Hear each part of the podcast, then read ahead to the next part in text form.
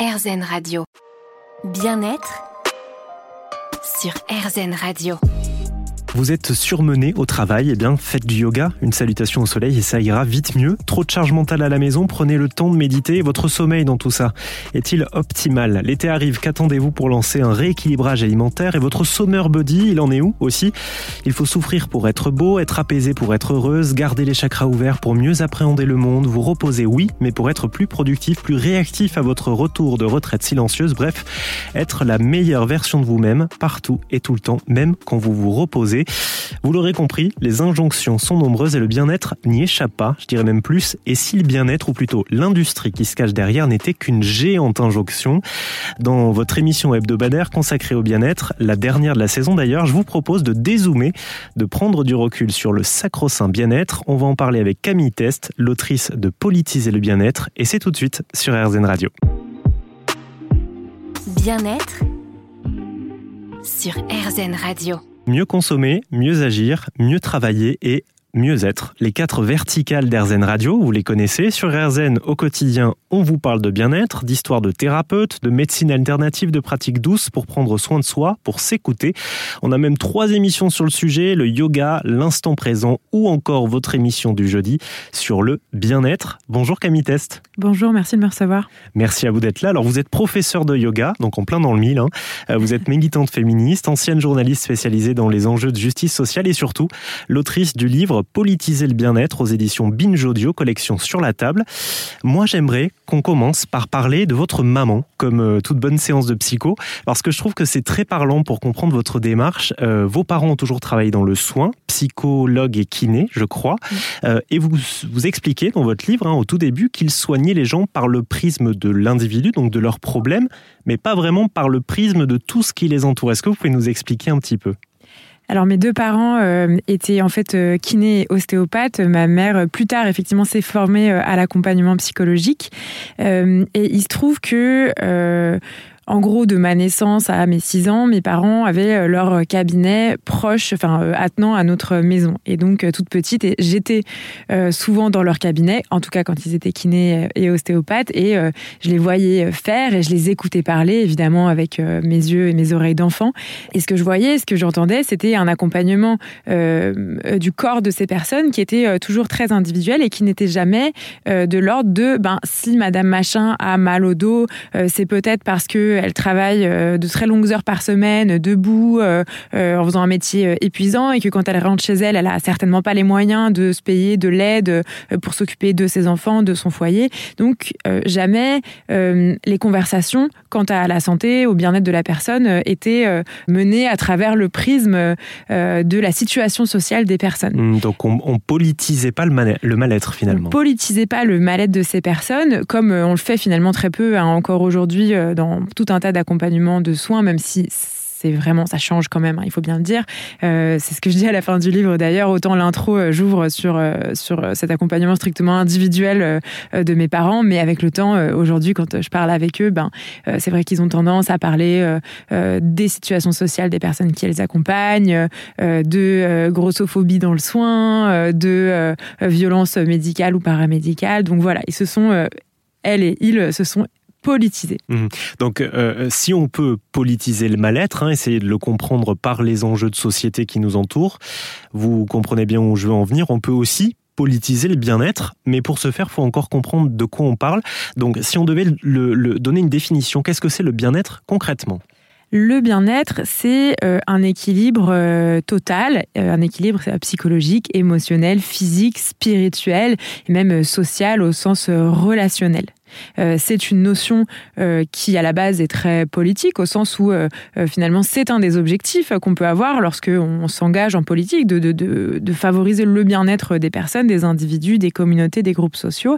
Et en même temps, c'est un terme qui, aujourd'hui, qualifie aussi tout un marché dans lequel on trouve ben, voilà, toutes ces pratiques, yoga, nutrition, accompagnement de soins paramédicaux, pratique parfois spirituelle et qui, pour le coup, est très dépolitisée au sens où on n'a jamais de conversation sur ben, quel est l'impact de ces pratiques sur les personnes, quelles sont les inégalités, les dominations qui ont lieu dans ces espaces, et aussi quelles sont les solutions sociales, collectives qu'on peut trouver dans ces pratiques. Euh, dans, dans, votre traitement du, du bien-être, dans votre livre, qu'est-ce que vous excluez? En fait, j'ai tracé une ligne euh, un peu théorique euh, entre tout ce qui, en gros, aujourd'hui en France est remboursé par la sécurité sociale et tout ce qui ne l'est pas. non pas que les critiques que j'adresse à ces milieux ne soient pas, ne puissent pas s'appliquer, par exemple, au monde strictement médical, mais simplement, c'est pas mon sujet. Moi, je suis pas médecin, je me sens pas légitime à parler de, ces pratiques-là. Je, je, je, me sens plus légitime à parler de pratiques que je connais. Yoga, évidemment, parce que je suis prof de yoga, mais d'autres pratiques que j'ai expérimentées euh, euh, qui sont un peu du même acabit ou dans lesquelles on retrouve un peu les mêmes travers. Et aussi tracer cette limite entre les deux, c'était aussi une façon euh, de rappeler ce que je fais un petit peu dans le livre, que parfois le fait d'effacer un petit peu la limite entre pratique de bien-être, d'accompagnement, on va dire complémentaire, et pratique médicale mène à un certain nombre de dérives, notamment quand un, praticien, un praticien du bien-être va revendiquer sa capacité à, à, soigner les maux les mmh. plus graves, par exemple un cancer, alors qu'en réalité, on sait bien que ce sont euh, euh, des mots très très compliqués euh, qui nécessitent une prise en charge de plusieurs personnes, de tout un dispositif de soins, évidemment encadré très strictement par le droit, sans quoi on sait qu'on va souvent vers tout un tas de dérives sectaires et autres. Hmm, alors on va y revenir, ça évidemment, tout au long de cette émission. On est avec Camille Test, politiser le bien-être. À tout de suite. Bien-être sur RZN Radio. Je vous retrouve sur RZN Radio avec Camille Test, l'autrice de Politiser le bien-être. C'est aux éditions Binge Audio. Vous nous avez expliqué, Camille, hein, que euh, le bien-être, c'est une activité euh, dont l'objectif est la recherche d'un équilibre intégral. Donc ça comprend une dizaine d'industries, hein, euh, le fitness, les pratiques psychocorporelles, la, la, nutrition, les médecines alternatives, les soins beauté, les spas, le coaching et, et j'en passe. Est-ce qu'on sait ce que ça représente économiquement parlant le bien-être aujourd'hui? Alors aujourd'hui, au niveau mondial, c'est un marché qui représente à peu près 5 000 milliards de chiffres d'affaires par an. Donc, et avec une croissance entre, euh, en fonction des années, 7 euh, et 10% Donc c'est vraiment euh, l'un des secteurs les plus en santé, les plus porteurs du, de, l'économie, du capitalisme, ce qui est à la fois surprenant et, qui, je crois, mérite notre attention parce que c'était un marché qui n'existait quasiment pas il y a 30 ans. Hein, c'est vraiment un nouveau marché qui a explosé notamment notamment au moment du Covid, euh, euh, notamment, alors au moment du Covid, c'était surtout les soins de beauté, les soins de santé, alors que le monde euh, s'effondrait un peu autour de nous, ou en tout cas c'est ce qu'on pensait. Et ben finalement, ce qui nous restait, c'était prendre soin de nous, faire mmh. des skincare et autres. Mais mais c'est vrai que c'est l'un des marchés en France. Alors la France, on est sixième marché mondial, troisième marché européen.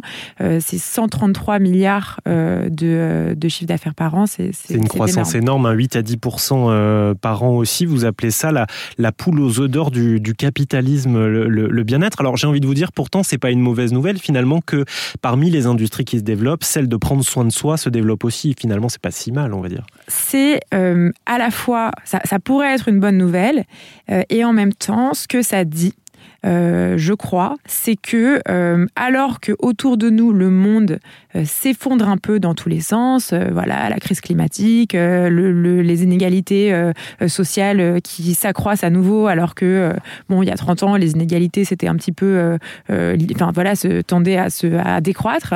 Eh bien, ce qui nous reste c'est des solutions individuelles.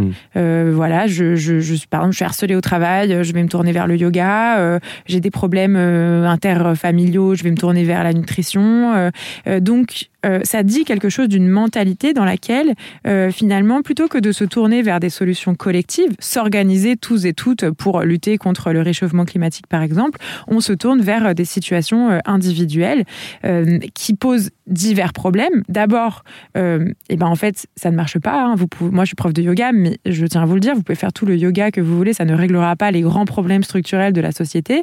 et puis en plus, ça nous détourne toujours plus de cette logique. Enfin voilà, tout ce temps que vous passez à vous auto-optimiser, tout ce temps que vous passez dans cette quête de la meilleure version de vous-même, eh ben vous la passez pas à, euh, je sais pas, manifester, voter, euh, vous engager dans des associations, euh, vous engager en tant que citoyen pour améliorer vos conditions de vie, nos conditions de vie. En fait, si je comprends bien, c'est assez compatible finalement cette industrie du bien-être avec le capitalisme ou le néolibéralisme dont vous parlez dans votre livre, parce que c'est des systèmes économiques et sociaux très tournés vers et c'est aussi ce qu'on cherche dans ce genre d'industrie-là du bien-être. Oui, le, néolibéralisme, donc qui est un capitalisme boosté aux, hormones, hein, qui euh, euh, le néolibéralisme a marchandisé tout ce qui, euh, jusque, je sais pas, avant les années 80, échappait à la logique du marché. Le néolibéralisme a marchandisé nos relations amoureuses, avec par exemple les applications de rencontres. Marchandise aujourd'hui tout ce qui touche à nos émotions, des applications pour voilà thérapeutiques ou autres, commercialisation de tout un tas de pratiques effectivement sportives.